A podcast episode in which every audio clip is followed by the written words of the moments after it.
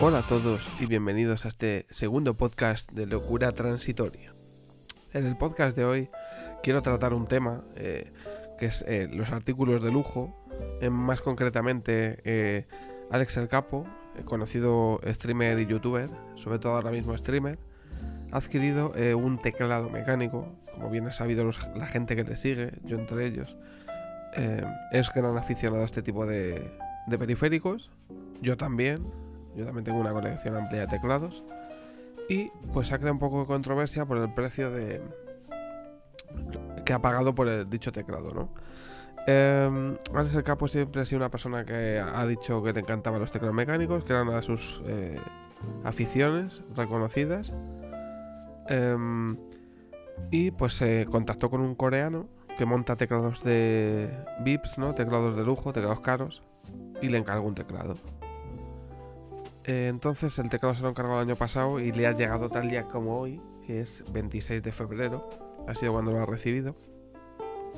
Y bueno, em, si bien es conocido que él tenía ciertas manías, ciertas manías, ¿no? Él dijo en un directo que anda por YouTube que, em, que no le gustaban unos teclados con una serie de, de, cosas, ¿no? de pues de formas y de, demás, que no le gustaba que tuvieran según qué cosa y otras sí, que por ejemplo, para él el teclado perfecto tenía que tener el cable de, la corriente en el centro del, teclado, o sea, que salga del centro, que esto ya son manías. Eh, tenía que tener control multimedia, eh, era, tendría que, tenía que ser en formato TKL.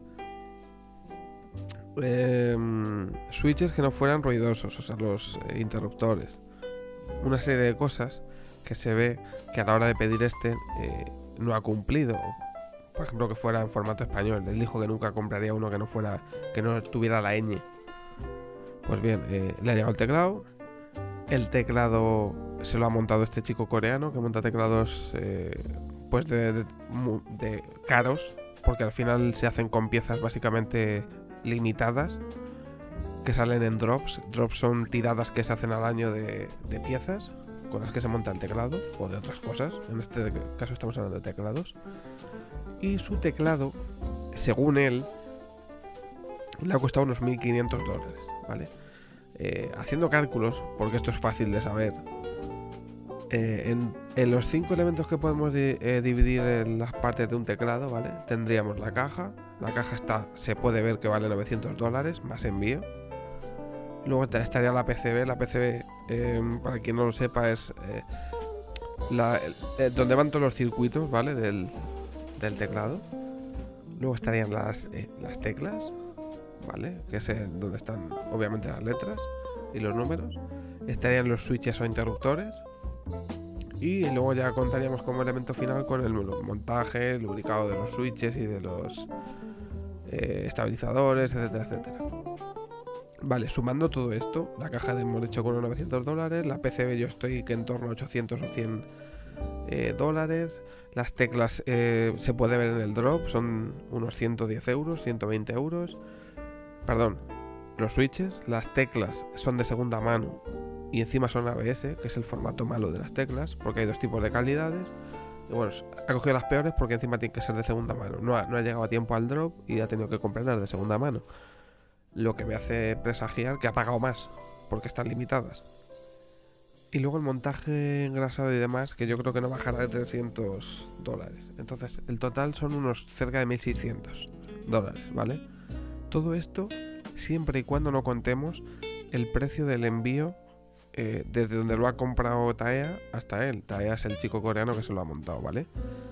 Este chico se tiene que preocupar de conseguir las piezas, las que le diga él es el capo, pedirlas y que le lleguen a él primero para que las monte. Entonces, ese envío desde donde él las compra hasta su casa vale dinero.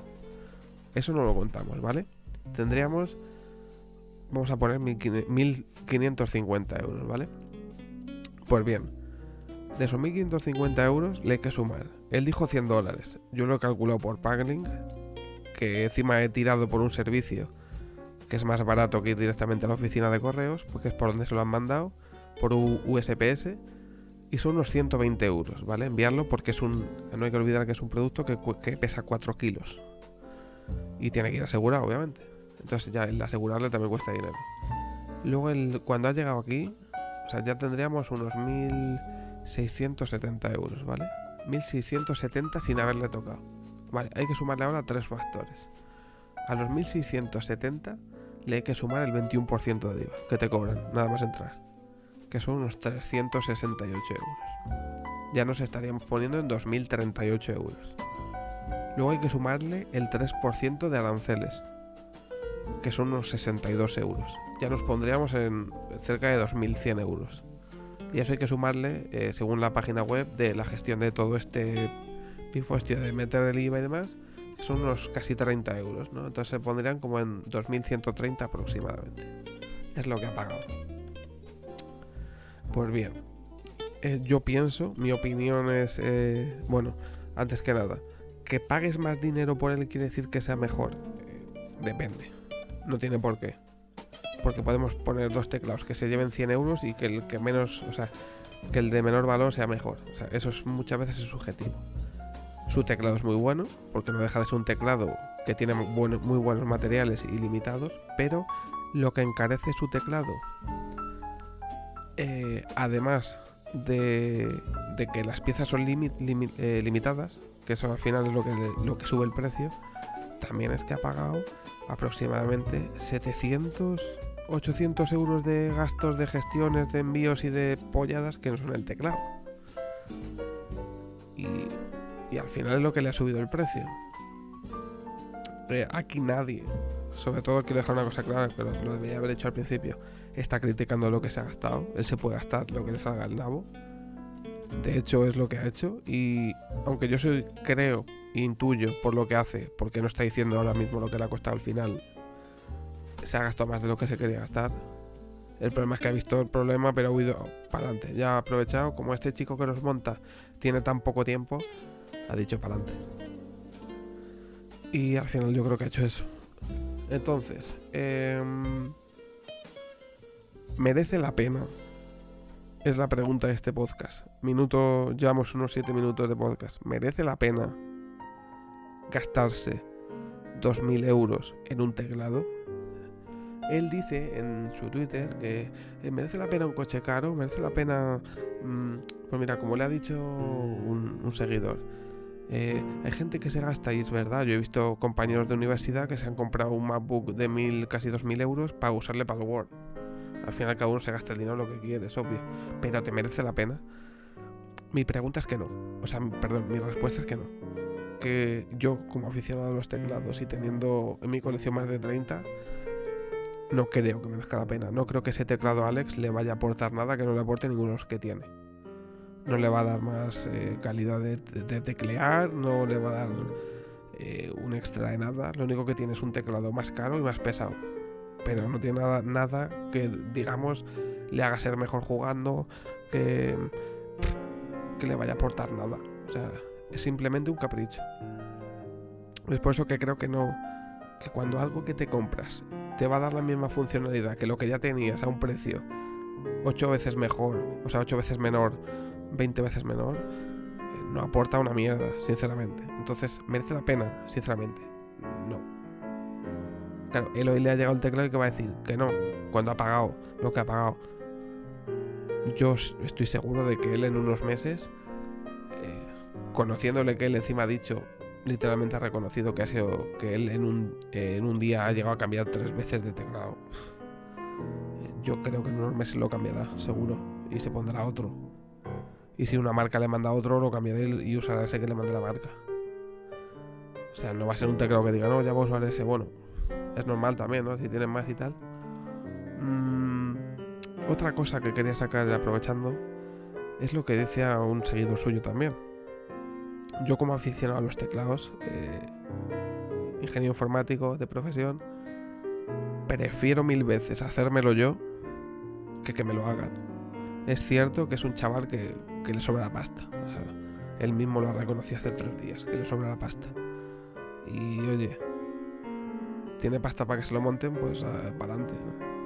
Pero al final el hecho de montártelo tú y no tener que depender de un chaval que no tiene tiempo para montarlos, y hacértelo al gusto, porque realmente se lo ha hecho al gusto. yo diría que no. Diría que por prisa, por ejemplo, las teclas las ha tenido que pillar segunda mano, por no esperarse al drop. Tiene más o menos lo que quería, pero no sé cómo decirte. Yo soy más de hacérmelo yo. O sea, preferiría comprarme yo las piezas, aprender a hacerlo y que cuando me, entre la gana hacerme el que quiera y de la forma en la que yo quiera, que tener que esperar a que un chaval que tiene una agenda que no da de sí eh, tenga un hueco, que me busque las piezas y que encima luego, cuando compro el teclado, solo cuando llega a España tenga que soltar 700 euros entre impuestos y mierdas. O sea, no renta. Yo creo que él, sinceramente, pienso que que él ha pagado más de lo que pensaba que iba a pagar. De ahí que no quiera reconocer eh, lo que ha pagado en total. Simplemente reconoció, ha dicho muchas veces 1.500 dólares más el envío. O sea, cuando empieza a añadir, datos al precio y no es concreto, es porque sabe que está hablando de más dinero de lo que dice. O sea, cuando dice más envío, más el 21%, más eh, el 3% aranceles, más solo ha dado datos concretos de 1.500 dólares alrededor de alrededor de pueden ser 1.700 o 1.300 o sea y luego está el, el, envío no sé qué o sea de últimas no está siendo nada claro y no está, no está dando datos ya. O sea de, de el teclado cuando estaba fuera de España 1.500 dólares bla bla bla bla bla. Ha sido entrar en España nadie sabe nada el impuestos envío, bla, bla, bla, ya me ha llegado. Que es su forma de decirlo, es totalmente libre. Así que el tema de la S se ha comprado, que no había sido claro, quería un poco comentar bajo mi punto de vista lo que yo creo que le ha costado el teclado. Eh, lo que creo que dijo, cómo se ha contradicho eh, comprando algo que no tiene que ver con lo que le gustaba, con lo que para él era el teclado perfecto. Es verdad que se compró un teclado muy elegante y un muy buen teclado, obviamente lo ha pagado. Pero no creo que merezca la pena llegar hasta tal punto de gastarse tanto dinero. Y sobre todo cuando ves que entre la caja, que son 900 dólares, y los impuestos ha pagado 1.600 euros. O sea, 1.600 euros de nada. El resto es el teclado. Entonces al final, pues yo creo que no merece la pena. Aunque bueno, Alex siempre ha sido muy de comunicar las cosas como esa de las narices, ¿no? Pero bueno. Simplemente quería debatir sobre este tema, explicar un poco mi punto de vista sobre lo que ha hecho. Hacer una especie de tasación de lo que creo que le ha costado el teclado. Y nada, que lo disfrute. Que al final para eso se ha gastado lo que se ha gastado. Así que nada, yo lo dejo por aquí. Eh, el próximo podcast ya tengo pensado de qué va a ser. Eh, así que nada, no sé cuándo lo grabaré, si pronto o tarde. Esto está grabado el día 26. Lo editaré estos días y lo subiré cuando me apetezca. Gracias a los que habéis escuchado el primer podcast, gracias a los que habéis llegado hasta aquí. Nos vemos. Chao.